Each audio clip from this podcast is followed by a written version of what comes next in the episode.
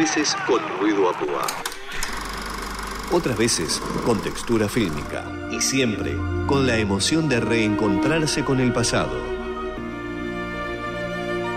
Segmento Vintage. Segmento Vintage en FM Federal.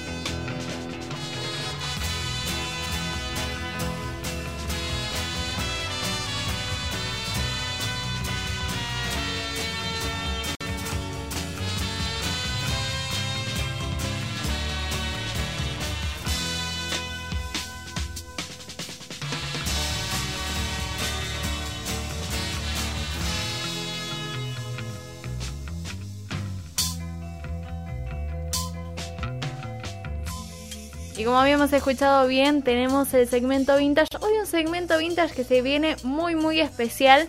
Pero no les voy a adelantar nada porque acá tengo conmigo a Fer Careiro. Hola Fer, ¿cómo estás? Hola Daniela, hola Charlie, el control técnico. Y realmente muy, muy feliz porque esto, esto que estamos escuchando de fondo es parte de la banda sonora de mi vida y de mucha gente.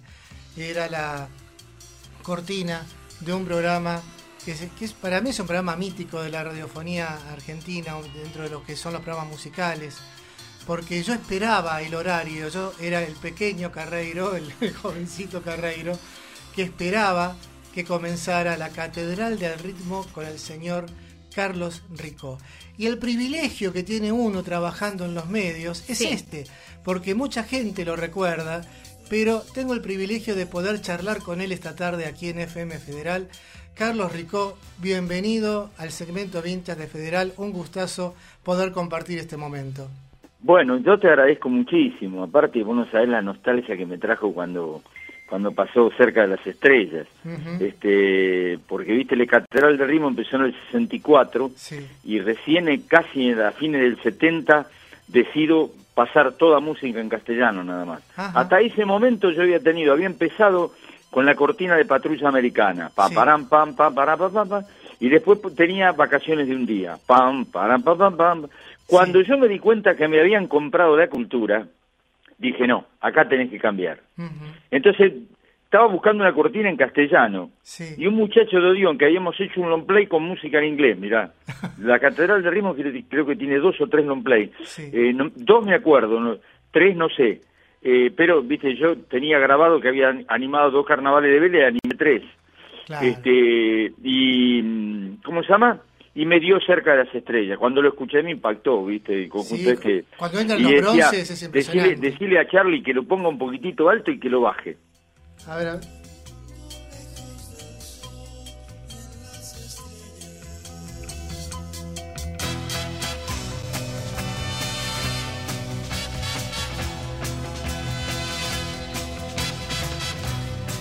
La música de la Catedral del Ritmo con Carlos Rico. ¿Lo escuchaste? Qué lindo, qué lindo. ¿Cuántos recuerdos? Te digo, para mí es una emoción muy grande poder charlar contigo esta vos No te olvides, vos no te olvides, mirá, eh, esto que te digo, este, Fernando, para que veas lo que es la radio, este, Daniela y Charlie, gracias. Charlie, tuve 27 años el mismo operador. Jorge Alberto Morilla. Mm, y tenía en Radio Excelsior y en, en, Radio, en Radio Argentina. Y en Radio Excelsior tuve 20 años al operador del Barrio Norte, eh, Carlos Fernández. Bueno, escúchame, este, ¿qué te iba a decir? Y bueno, y me llaman por teléfono eh, para preguntarme eh, un disco que yo había sacado con ese long play de la catedral, si había una nueva versión. Y resulta que era un, disco de cover. Entonces le dijimos, ¿cómo le ponemos a este tipo? El tema era bueno. Y bueno, le ponemos, ¿qué te parece? Ponemos tal cosa así. Bueno, después sacaron un simple con eso. Y la gente se cree, después de 40 años, que el artista existía y era un cover con un nombre, ¿viste? Qué y bueno, esa es la radio. Y sí, un medio la radio maravilloso. Tiene una, la radio tiene una magia que uno ni, ni, ni, ni se da una idea, ¿no? Sí. Porque vos no te olvides que a mí, Fernando, Daniela, Charlie, a mí me tocó la radio, el tiempo de la radio donde había nueve radios nada más. Claro. Había tres cadenas, sí. Belgrano, Splendid y Mundo, Mundo, Belgrano y Splendid, así en la categoría, y después estaba, este, eh, eh, una cabecera tenía Radio Mitre, Radio Antártida, otra tenía Radio Argentina, Radio Pueblo, que era eh, Belgrano, la primera que dije era Mundo, y Splendid, no sé cuál radio tenía. Este, y después estaba Radio Colonia, que, que siempre estuvo, ¿no? que, a pesar de que decían que transmitía del Uruguay, se transmitía de acá. Desde acá, exactamente. Claro. Y bueno, ese, entonces, ¿qué pasaba? En esa época, por ejemplo, cuando yo ya pasan cuatro o cinco años que llegó al, a, la 1970, entre cuatro o cinco programas metíamos un disco número uno. Metíamos un disco número uno. Y bueno, yo casé cada éxito, no te das ni cuenta. Tenía, un, tenía, tenía en el oído, tenía una, una, computadora, ¿viste? ¿Qué sé yo? Tenía un radar. Un radar, Porque me acuerdo que un día me traen un disco de micrófono que llamaban Los Pasteles Verdes. Yo lo empiezo a escuchar, ¿viste? y lo empiezo a difundir en la radio. Bueno, me llama el jefe de difusión, dice, dejate de que era Néstor Colhuber, que vive Néstor todavía. Y este fana independiente como yo, ¿no? Y como yo. Y, como vos también. Yo estoy del otro bando. Ojo que Daniela es de Racing, ¿eh? ¿Y Daniela también? No, no, de no, Racing. de Racing. Estoy del otro oh, bando. bueno, no, pero a veces es que yo, bueno, después seguimos. este, ¿cómo se llama? Entonces le digo, le digo, mira, eh, consigo un representante, le digo, anda a buscarme a estos tipos a, Perú. Y bueno, le pago el avión, viste, vino y yo los trámites y los trajo. Entonces le voy a pedir ayuda a Kaminsky, que era el dueño del micrófono. Yo le había, le había filmado una o dos películas también, este, como animador, viste. Uno, una, una de con eh, Castaña y, y Graciela Alfano que se llamaba eh, La Carpa del Amor, los, éxitos del amor. Los éxitos lo dirigió Fernando Ciro, creo, y La Carpa Si el baile que sale en la pantalla era Huracán, un día miércoles, yo vi, cité a la gente, vinieron 3.000 personas. y vos imaginate que en una película se pagan los extras. ahí, me salió, gratis. que este, la película está firmada en el club, en River, pero el baile fue de Huracán de San Justo. Claro. Por eso me, pusieron, agradecieron, este, no solamente pusieron Carlos Rico, sino este, Huracán de San Justo, ¿no? Bueno, entonces le mando a decir, y lo, voy a ver para... Bueno, yo te, voy te, decía, te digo una cosa, yo había vendido 5.000 entradas para Huracán un mes antes. Entonces, ¿qué digo? Hago un, hago un Vélez, voy a alquilar Vélez y no está... bueno, fui a ver con don Pepe Alfitani, con el, el ruso Suárez, el tesorero, y y el, el gerente que era Néstor Peláez. Sí. Y entonces agarro, le digo, este, vengo a una fecha, bueno, me la dan, me ponen el dinero y lo, y lo programo y, este, y lo hicimos.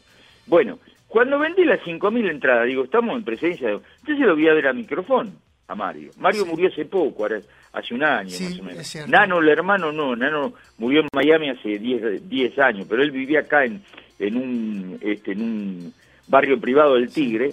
Sí, qué, qué importante, Mario, que lo está nombrando a Mario Kaminsky, porque de no ser por él, muchos artistas, incluso de rock argentino, no hubieran tenido oportunidad de grabar.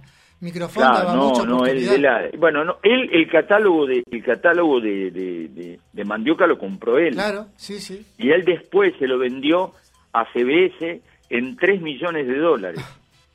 y vos no te olvides eh, Fernando, que tanto, y, y, Pedrito Pujó vive, sí. se puede conseguir y hablar, sí, sí. porque hace poco habló muy bien de mí, Pedro, yo se lo agradecí, y este, porque sabes lo que pasa, acá la gente tiene mala memoria, cuando yo pasaba los discos del rock, se me cagaban de risa en la cara, me decía, pero esto es negro piejoso, y digo, esta es la música popular argentina dentro de 10 años, hermano. Vos reíte y lo vas a terminar pasando. Exacto. Y el pájaro, cuando graba con los Disney, que lo hizo grabar, eh, Daniel Ripoll, dueño de la revista Pelo, ¿sabés quién hizo grabar a, a los Disney? ¿Sabés quién fue hizo grabar a los Disney? ¿Sabés quién? Porque él lo niega.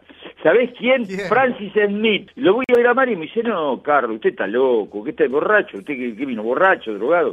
Le digo, si usted sabe que yo no tomo, no tomo alcohol y, y, droga, ni, ni, ni, sé, ni, ni, sé lo que es, le decía. Pero la verdad, no sabía ni lo que era. Y este, porque yo había tenido una vinculación en el primer reportaje que hice, que tenía 25 años, que, al, que cumplió 50 años Radio Argentina, que era la Radio Argentina era la, radio que se, se, transmitió de la de la terraza, esa la obra Persifal con, con los dos ingenieros, ¿viste? Del Teatro Coliseo. bueno, esa, esa radio era Radio Argentina, que jamás se tenía que haber vendido y, y, jamás se tenía que haber cambiado el dial porque era un símbolo de la radiofonía mundial. Totalmente cuando, cuando cumplía años Radio Argentina, cumplió años la, radiofonía mundial. Bueno, estábamos en Bamboche en los 50 años, de, después sigo con los pasteles verdes, los 50 años de Radio Argentina, y el director artístico, Alfredo Almanza, me dice a mí, Rico, hágale un, un reportaje a Troilo y haga un reportaje a Sandrini, a Luis Sandrini. Yo me cagué en las patas, imagínate. Con Troilo no había problema, pero Sandrini era mi ídolo, ¿viste? Íbamos con mi vieja al cine Alberdi de de Matadero a ver este, la muchacha de Giles, los tres berretines y la, cañonera de a bordo.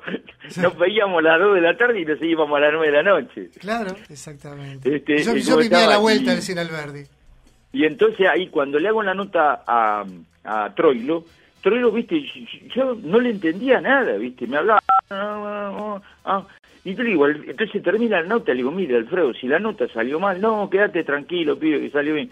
¿Sabe lo que pasa? Que el tipo está totalmente borracho. Y él me agarra del hombro y me dice, sí, pibe, está borracho. Como diciéndome, no sabe lo que tiene encima. Y ahí me di cuenta que no era que estaba borracho, que se había palopeado. Sí, sí, sí, sí. Así que no empieza con del rock, la palopa. No, nada, el eh, tango. Claro, imagínate. Este, entonces, bueno, lo voy a ver y me dice, no, Carlos, dice, estos tipos son un, son un desastre. Usted sabe, yo estuve en Perú porque Juan se casó, Juan por Ramón se casó con una peruana y hay que sacarle el disco. Le digo, Mario, pero usted tiene una bomba atómica, Rico, vaya, vaya, por favor. Yo no, no, no, no, no cuente conmigo. Tres millones de simple vendió. de, de, de de hipocresía y mi amor imposible. Los dos me volvieron loco. ¿eh? y ahora, hipocresía, hace un año o dos, lo cantaron, este, ¿cómo se llama? Lo cantó Marc Anthony. Lo grabó Marc Anthony. Hace un año. Es un clásico, un clásico. Carlos, ¿y cómo eran los, eh, los carnavales, ya que estamos cerca de la fecha del carnaval? Bueno, yo te, yo te, yo te puedo hablar de los carnavales. Yo animé, para escala musical, entré a los 19 años. Sí. Faltaba un animador en Vélez, yo llegué con los cuatro del Hembra, había sido locutor de los Guaguancó, pero antes de ser famosos, sí. allá en Mar del Plata, en la confitería Nino. Y, este, y, estaban los cuatro del Hembra. Entonces los dos me hablan para ser este animador de ellos, presentador. Y, y le digo, bueno, le digo a Cablito Jabrea que tocaba el guiro, que era peruano, porque los Guaguancó eran tres colombianos, un peruano, un chileno y un costarricense que es el único que está, Mario Castellón. Sí. Este, muchos de ellos murieron. Eh, y este y los cuatro del Ember, ¿no? Entonces me dice, yo nosotros te damos 30 pesos por show, ponele, de hoy eh, mil pesos por show. Y el otro me dice, yo te doy dos mil. Entonces yo voy, agarro el de dos mil. Claro. Pero después, al año los Guabancó tenían 24 bailes entre viernes, sábado y domingo. y yo trabajaba con uno que tenía un baile el viernes y dos el sábado. O dos el sábado y uno el domingo. Me quería matar. Pero por culpa de eso, yo entro a escala musical, porque voy a ver, le falta el animador, que era, vos te debes acordar del animador, de porque era un locutor prestigioso de Radio del Mundo, Héctor Castro Rey. Sí, Totalmente. Bueno, Héctor Castro Rey, y que después también eh, fue a Radio Libertad y reemplazó, no sé si a Anselmo Marini o a Bacari en Ventajita de Radio Libertad. Él estuvo también ahí. Y, este, y no vino, era un tipo muy mujeriego, ¿viste? Ahora como si venía en trenes y, ahí me, me conoció una mía y se olvidó del baile, ¿viste? ¿Viste los tipos mujeriegos como Sí, son? sí, sí. Y este, entonces me, le, Horacio La Roca le dice, pon este pibe, dice que este pibe es buenísimo. Me dice, no, pero, pero vos estás loco, acá trabajan todos profesionales, pon este pibe, que este pibe es mejor locutor que, que el que vos tenés. Dice, ponelo. Entonces me dice, bueno, está bien, pone, habla, viste, porque el otro le decía, mirá que tenemos que ir a Independiente y tenemos que ir a, al Estudiante de La Plata, y ahí estaba todo coordinado, viste. Claro. Aparte Horacio era el director de la banda del Escala.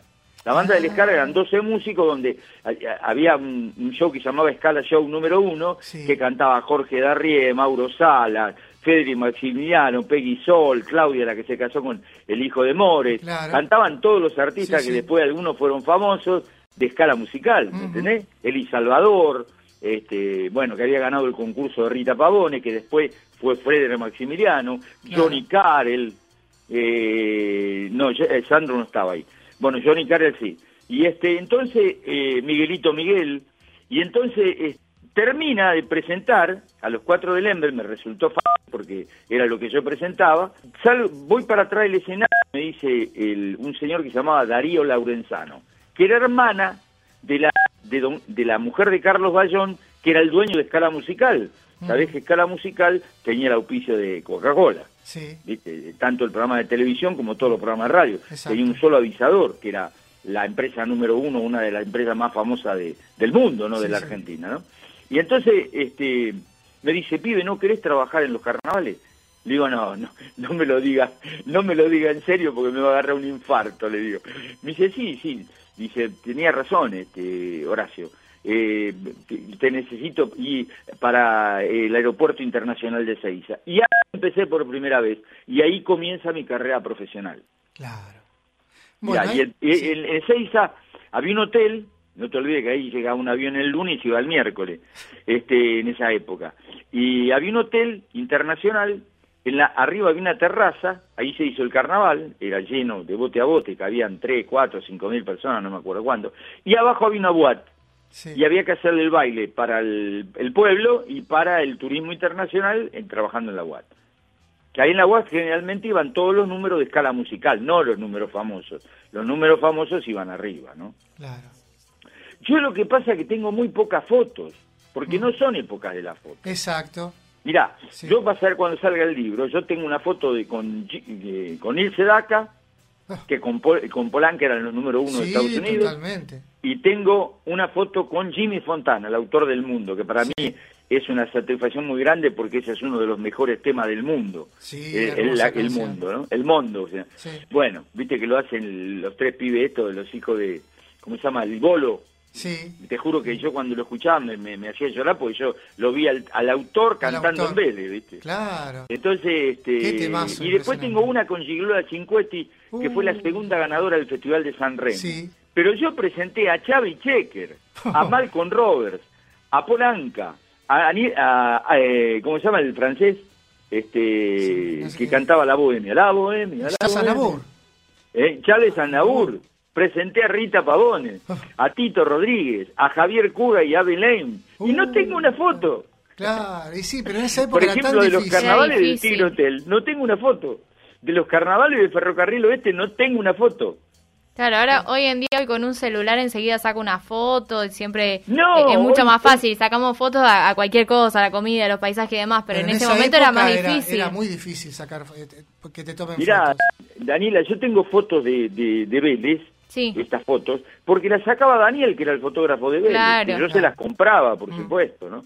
Pero yo me podía haber sacado una foto de espalda vi- con, con, las, con, con parte de las 60.000 personas que habían Claro. pagado entrada, porque Sí. no te olvides que eso era la, tribuna, Claro. y después estaban los que iban a bailar, porque hay gente que no va, no, no escucha el show, va a bailar, ¿viste? Como Claro. todo. Sí, sí. ¿viste? Y el- esos años que me tocó animar a mí, vos imaginate el elenco de una noche.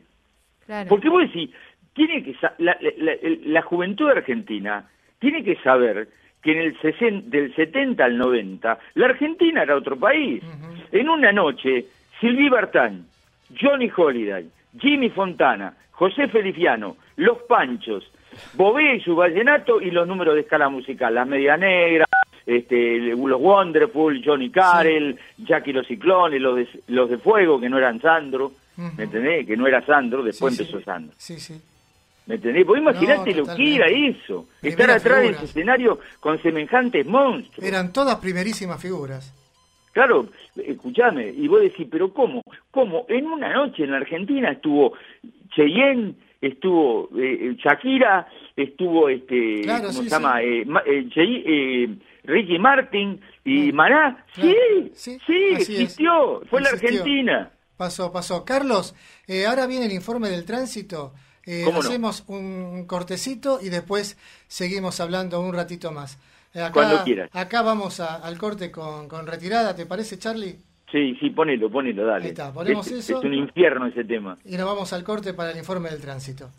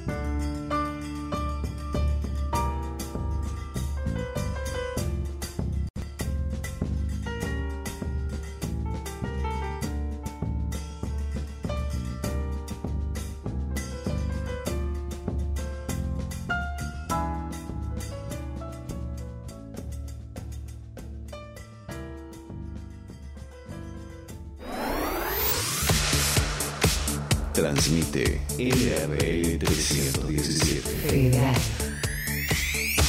Federal. 99.5. Federal. Federal. Por la vida, para la gente. Segmento Vintage en FM Federal. Y después de este cortito informe del tránsito, seguimos encantadísimos con la nota que estamos haciendo con Carlos Rico. Carlos, eh, bueno, gracias por esperar. Daniela, ¿eh? vos, vos pasaste el informe, te felicito, ¿eh? tenés una voz genial. bueno, muchas gracias. Maravillosa. Qué orgullo que, que, me lo diga alguien tan importante. ¿Sabés quién trabajó mucho tiempo conmigo en Radio Buenos Aires cuando estuve, que estaba de 2 a 6 de la tarde? Eh, María Isabel Sánchez. Uh. no María Esther. María Esther trabajó con Badía. Sí. María Isabel Sánchez, cuando vino de Mar del Plata, trabajaba conmigo. Ella era locutora de turno. Sí. Y yo aproveché y la, este, la, aprovechaba ella que estaba de turno. Claro. Una locutora una, una, una, gran locutora. no, y cuando estuve en radio, cuando estuve en Radio El Mundo, este, eh, que hacía la Catedral del Ritmo en castellano. Radio El Mundo era la radio número uno. eh, bueno, en música era Excelsior, ¿no? Este, pero el Radio El Mundo era la más prestigiosa. Todo. Este, tenía la, el, de 11 a 12 tenía la Catedral del Ritmo en castellano los, los sábados con el auspicio Nippon Antena. Que era la antena, ¿te acuerdas que se, se, prendía un botón y subía y bajaba? Sí, exacto. Bueno, esa. este Y la locutora era Rina Morán. Uh, la que la, la locutora de Fontana. Eh. Porque el tipo, el cliente, quiso a Rina Morán. Y salía más caro, salía más caro Rina Morán que el programa. ¿Y sí? Qué bueno. Y bueno, hablando, hablando del programa, Primero, lo que estás contando, fuiste bastante precursor en una época en la que había mucha música anglosajona, en pasar la música al castellano, los éxitos en castellano. Eso no, era una época, era una época peor que hoy, agarrar una M. No, no. Nosotros tenemos la cultura revendida, Acá hay un tipo que canta los goles de, Inglaterra por televisión, canta los temas en inglés, está totalmente loco. Y te mirás si en Inglaterra van a hacer un gol y van a cantar un tango. es una cosa de loco. es decir, como vendió la cultura, no la vendió en ninguna parte del mundo. Un día me agarró una locura que me, sancionaron por el confer, todo, porque antes era distinto que ahora. Antes decías una mala palabra y te mandaban una carta, o te suspendían o tenías que pagar una multa. Ahora cambió todo, ¿viste? Carlos. Vos sabés que la radio estuvo a punto de desaparecer, gordo. Sí, sí, sí. Yo soy íntimo amigo de, fue compañero, nos recibimos juntos, de Eduardo Colombo, que es la voz de...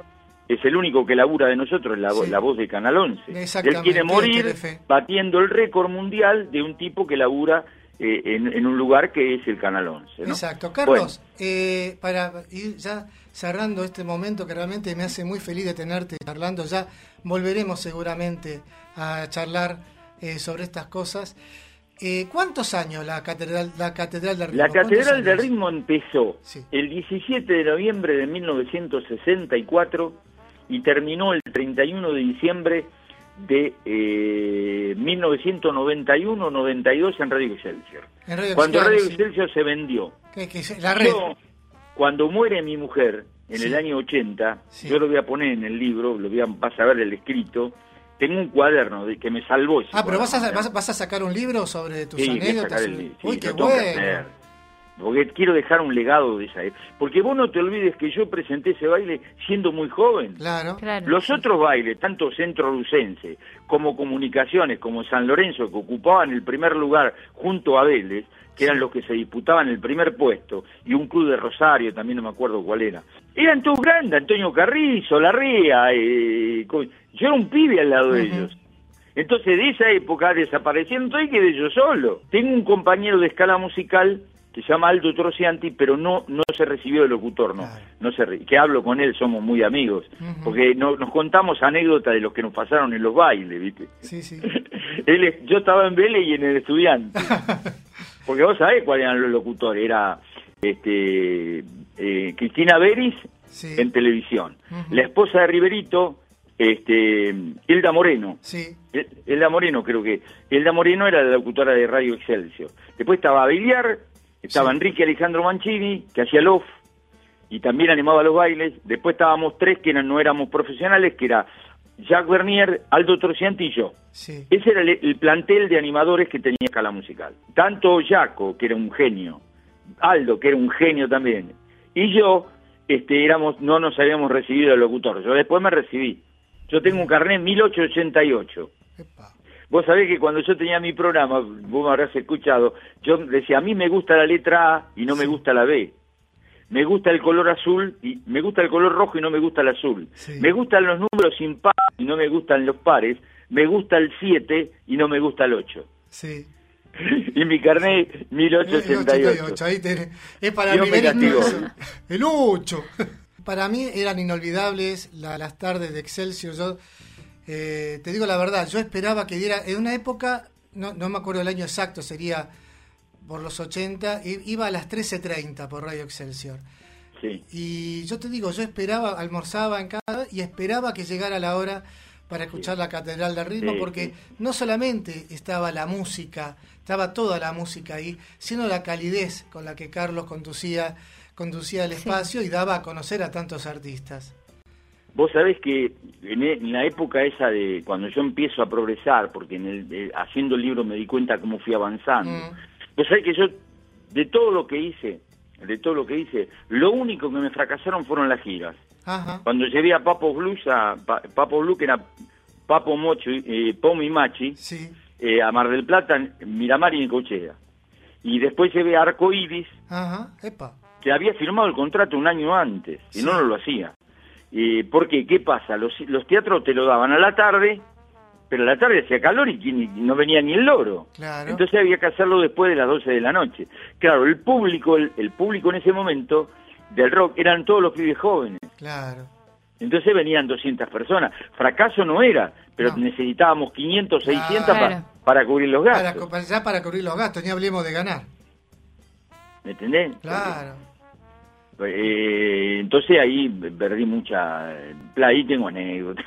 Hay, hay- Tengo una- hay mucho para hablar y seguramente tenemos No, la oportunidad y por ahí algún te día tengo la suerte, por ahí algún día tengo la suerte de conocerte personalmente, tomar un Sí, café. cuando quiera, cuando ¿Eh? quiera. Porque- Vos sabés que yo tuve un accidente, ahora estoy, tuve un accidente, mirá que cómo es la vida, ¿no? Sí. Cuando yo estaba en el cúmulo de mi carrera, cuando tocaba, eh, tocaba el cielo con las manos y hacía cualquier cosa y se llenaba de gente y todo, porque yo era un tipo que nunca me considero un artista, me considero, me considero un tipo que laburaba de eso. Claro. Yo trabajaba de locutor. Ahora, a mí me vino un éxito descomunal. Por eso siempre digo, que es malo tener ser muy vanidoso, pero también es malo no darle importancia a lo que vos hacés. Totalmente de acuerdo. ¿Me entendés? Totalmente. Entonces, este, ¿cómo se llama? Eh, bueno, ese, ese fue uno de mis problemas. Porque vos fijate que todos los avisos que yo saco, fíjate que dice, no decía producción general, eh, Carlos Ricó, Claro. conducción, animación, Claro. y Carlos Ricó. Decía, abajo de ti, ah, conduce Carlos Ricó. No, Claro. gordo, si vos eras el responsable de todo. Eh, claro, tiene que figurar. O vos, eh, eh, eh, o, o, eh, o era, este, ¿cómo se llama? ¿Cómo es ese dicho que dice? La gloria de voto, ¿viste? Claro. Porque vos tenés, vos haces un baile, por ejemplo, uno de los bailes que yo hice, necesitaba 17 mil personas para cubrir los gastos. 17 mil, claro, por los artistas Claro. que iban. Escuchame, después venían 35 y ¿sabés lo que le decía a mi mujer en esta mesa? Le decía a mí, ¿sabés qué inteligente que soy? Que ¿Cómo organizo? Qué buen organizador. Pero también no tuve un amigo. Claro. No tuve un amigo que me dijera, Carlos, mira, ubicate. Claro. Vos sos buen organizador, todo lo que vos quieras, pero ojo que la gente va por vos. ¿eh? Claro, Eso está- exacta, exactamente. Es, es quien convoca, es quien convoca. A mí, eh, yo cometí el error también muchos años de, de hacer mucho perfil bajo. Me daba como, como pudor, como pudor, este, vender cosas que había hecho, lo que fuera. Y mi señora Norma me dice, basta de perfil bajo. Si haces tal cosa y tal cosa está bien vos o sos el tiene, o productor, tiene que reconocimiento, hay que poner el nombre, hay que ponerlo. Por eso coincido totalmente con vos. Es lo que Norma, mi señora, me dice habitualmente. Bueno, yo cuando estaba en el cúmulo de mi, de mi gloria, el, el- en mayo del 77, vamos a ver, nosotros íbamos a tener cuatro hijos, tuvimos tres, faltaba uno. Nace Cristian y a, mes, a los dos meses Marga queda de nuevo embarazada. Entonces vamos al médico, este, para, bueno, n- viste, ninguno, pero ya había, había, te quedó embarazada, bueno, vamos a tenerlo. Sí. Entonces, este, eh, le encuentran el bultito en el pecho. le dice, Mm, señora, claro. hasta que no salga el análisis este, olvídese del chico. Bueno, cáncer total, mal, viste. Sí. Muy joven, Eh, además. Muy joven. Claro, 30 y, eh, bueno, en ese momento ella tenía 36, Sí. murió a los 38. Muy joven, muy joven. 35 tenía, yo tenía 34, ella me llevaba un año, a mí, un Ajá. año y medio. Y este, el, el, el 30 de mayo del 80, 31 de mayo del 80, yo escribo en un libro, en un cuaderno, aquí se me termina la carrera con el espectáculo. En plena gloria, ¿viste? Sí. En plena gloria. Y puse eso, porque yo sabía que si dejaba no volvía nunca más. Mm. Pero Claro. claro, los últimos seis meses tenía que estar al lado de mi mujer que, se, que se moría. Sí, sí. ¿Me entendés? Porque yo descuidé mucho mi carrera porque la llevé a Alemania, la llevé a Inglaterra, la llevé a. Estados Unidos, pero el, el cáncer no lo cura en ningún lado. boludo. No, no, y- pero, pero vos tenés la satisfacción Y de haber ahora hecho de lo grande. Sin ningún tipo de problema, todo brillante, todo fenómeno, todo. Me caigo de la escalera, me olvidé que mi pibe había traído una perra, Sí. una chow chow de, de Córdoba, y me bajo piso la perra y me voy abajo de la escalera y me quebré los dos, me quebré los dos cuádriceps. Mm. y est- estuve sin caminar Sí, sí. hasta que me operaron y me operaron y me operaron mal. Ah. Ahora me tengo que operar de nuevo. ¿Qué va Ya que cosa, mirá lo que es la vida, ¿no? Por un lado todo y por otro lado nada, porque yo muchas veces que soy muy católico, iba a Dios y le decía, ¿por qué me diste tanta felicidad y por qué me sacaste Mm. tanto? ¿Viste? Porque yo lo de mi, mujer era era terriblemente buena compañera, Sí. era hija de alemanes. Sí, Y este yo le contaba todo, todo absolutamente todo y ella me daba la fuerza. claro. ¿viste? Por- y me, un- me acuerdo que una vez me enojé con un amigo y me dice, ¿y por qué no te buscas otra mujer? Pero vos tenés que es fácil, gordo. Una mujer que vos llegás con dos millones de dólares y te espera planchando. De- dos millones de pesos y te, y te espera planchando, planchando la ropa de los pibes o haciendo la ropa alemana. Déjame de joder, gordo. Vos tenés que es fácil. Bueno, eh, como saben, no, no es fácil, no es No, fácil. Entonces, no, no. no todas las personas son iguales ni todos somos iguales. Exacto. Marga fue Marga, influyó mucho en mi vida, influyó mucho. Yo le quería demostrar a ella que era el mejor tipo del mundo. Esa es la fuerza que me dio ella a mí, Sí. ¿Me entendés? Y hoy- y hoy Pero no somos- cualquiera te la da. El amor no lo podés comprar en la esquina. No, es como nada. la felicidad o como Así la es. salud. Vos no podés ir a la esquina y decirme, dame un millón de pesos de felicidad. No, o dame no. un millón de pesos de salud. Exacto. Mirá si lo sabrá el dueño de, de Santander, como dijo la hija. Mi papá fue murió multimillonario y le faltó algo que era gratis, el aire. El aire, exactamente. Bueno, Carlos, realmente un gustazo haber compartido este momento aquí en FM No, Federal gustazo para mí. con vos y, y bueno, próximamente seguiremos seguiremos esta Cuando quieras me llamas por teléfono porque yo no te conté de los bailes, no te conté de la trayectoria de la Catedral del Ritmo, de todo lo que hice, las anécdotas con los artistas. Imagínate que, que viste, uno vivió tantos años sí. eh, eh, con, con los artistas que, eh, viste, tiene, tiene una... mm, Es una vida, viste, son muchos Así es. Yo empecé muy joven, yo empecé a, a los 14 años, gordo. Sí, sí. Y bueno, y me retiré a los 52 porque me retiré porque no tenía más vocación. Claro. Es como ahora. Me vinieron a buscar de Miami Sí. hace cinco años. Me dijo, mira, arreglamos la plata, 10 mil dólares por mes. Y yo le dije, por eso no se habrá hecho. Yo le dije, mira, todo lo que produzca el programa, yo quiero ser socio. Hay que poner 100 mil dólares, yo pongo 50, vos pones 50 y vamos a media. Porque no va a ser cuestión de que vos te hagas rico con lo que yo haga y yo la voy a pasar. Claro. Y bueno, y ahí se vino abajo el contrato, porque el tipo me quería pagar nada más. No, yo de esa forma no iba. Exacto. No, no, por Porque supuesto, después, por ¿qué supuesto. pasa? El tipo me, me transforma en un éxito. Yo soy un éxito te- y el tipo se con queda con toda la, te- la plata y yo la veo vos- pasar. Y vos seguís con el mismo sueldo, cosa que le pasó a los tres No. chiflados en, en su momento. ¿Eh? Eso le pasó a los tres chiflados, que estaban en la Columbia, estaban por un sueldo fijo y después no importaba si se hacía mucha plata, ellos cobraban ese sueldo nada más con el que, con el que habían quedado. No lo sabía eso, pero el programa, eh, yo- mirá, casualmente hoy lo estuve viendo el Canal 13. Claro, sí, que lo volvieron, están volviendo a pasar a, los tres chiflados que son eternos. Bueno, Carlos, un abrazo. Bueno, te mando un abrazo fuerte y, a- aparte te digo, Sí. te digo que cuando me retiré yo sabía que no iba a volver nunca más, que no iba a trabajar más y lo único que hago son notas. Ahora después de todos los que me hablaron a todos Sí. les dije que no. Es Mucho. muy difícil, yo ahora tengo casi 80 años, ¿no? Pero es muy difícil que yo vuelva de nuevo. Es casi imposible. Porque, ¿sabes? Es casi imposible. ¿Por qué? Porque no tengo a mi señora al lado. Claro. Si, si viviera, si apareciera aquí, mañana estoy en la Mañana radio. est- estás volviendo. Vamos a hacer una producción junta. Y bueno, Vos encargate de, claro, de- pero de bueno. facturar la publicidad y vamos a buscar lugares para llevar mucha gente. Bueno, Carlos, abrazo Bueno, te- y será hasta Te, pronto. Muchas te gracias. mando un ¿eh? abrazo fuerte y gracias por la nota. ¿eh? Suerte ¿eh? en tu Suerte, carrera. Suerte. Chau, y chau. Charlie, muchísimas gracias.